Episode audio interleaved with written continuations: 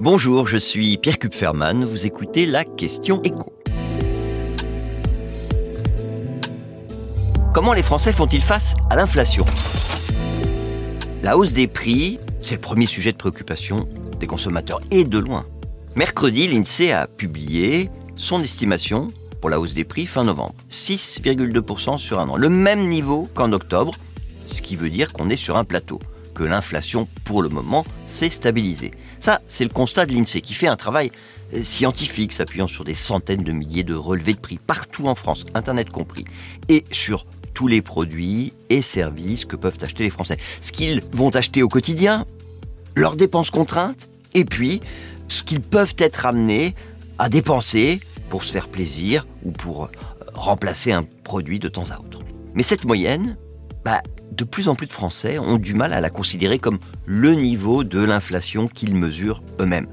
Et ce qui est frappant, c'est que ce décalage, il est de plus en plus important. Vous avez désormais la moitié des consommateurs qui estiment la hausse des prix à plus de 15%. Et si on ajoute ceux qui placent le curseur entre 10 et 15%, c'est 3 Français sur 4 qui voient l'inflation beaucoup plus haut que l'INSEE.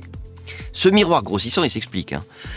En fait, le consommateur est beaucoup plus sensible, et c'est normal, à la hausse des prix d'un produit qu'il achète souvent. Or, qu'est-ce qui a le plus augmenté ces derniers mois? Les produits alimentaires. Mais finalement, peu importe qu'il y ait un décalage entre la hausse des prix perçue par les Français et celle que mesure l'INSEE, parce que, au final, la conséquence est la même. Cette inflation, elle conduit un nombre grandissant de Français à réduire leurs dépenses. Alors c'est très net et ça concerne même les dépenses contraintes, le chauffage, l'alimentation. Deux Français sur trois disent consacrer moins d'argent à ce qu'ils mettent dans leur assiette.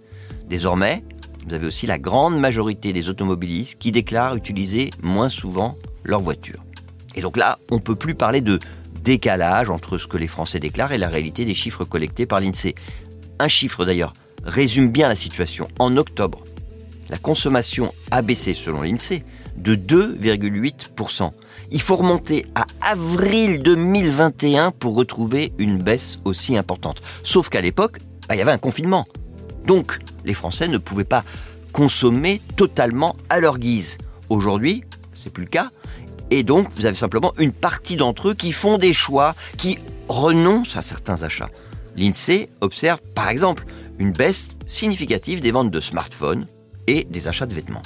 Et puis, on a aussi davantage de Français qui, pour faire face à l'inflation, sont obligés de puiser dans leur épargne. Alors, ils étaient 28% en juin, ils sont 34% aujourd'hui.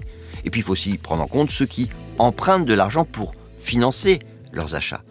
Si on ajoute à cela tous ceux qui n'excluent pas dans un proche avenir de vider leur livret A ou, de faire un crédit, ben, on est déjà à 3 Français sur 4. Et la conclusion qu'on peut tirer de tous ces chiffres, c'est qu'on va vers une année 2023 où la consommation va s'atrophier avec évidemment une conséquence sur le niveau de la croissance. Vous venez d'écouter la question écho, le podcast quotidien pour répondre à toutes les questions que vous vous posez sur l'actualité économique. Abonnez-vous sur votre plateforme d'écoute préférée. N'hésitez pas non plus à nous laisser une note et un commentaire. À bientôt.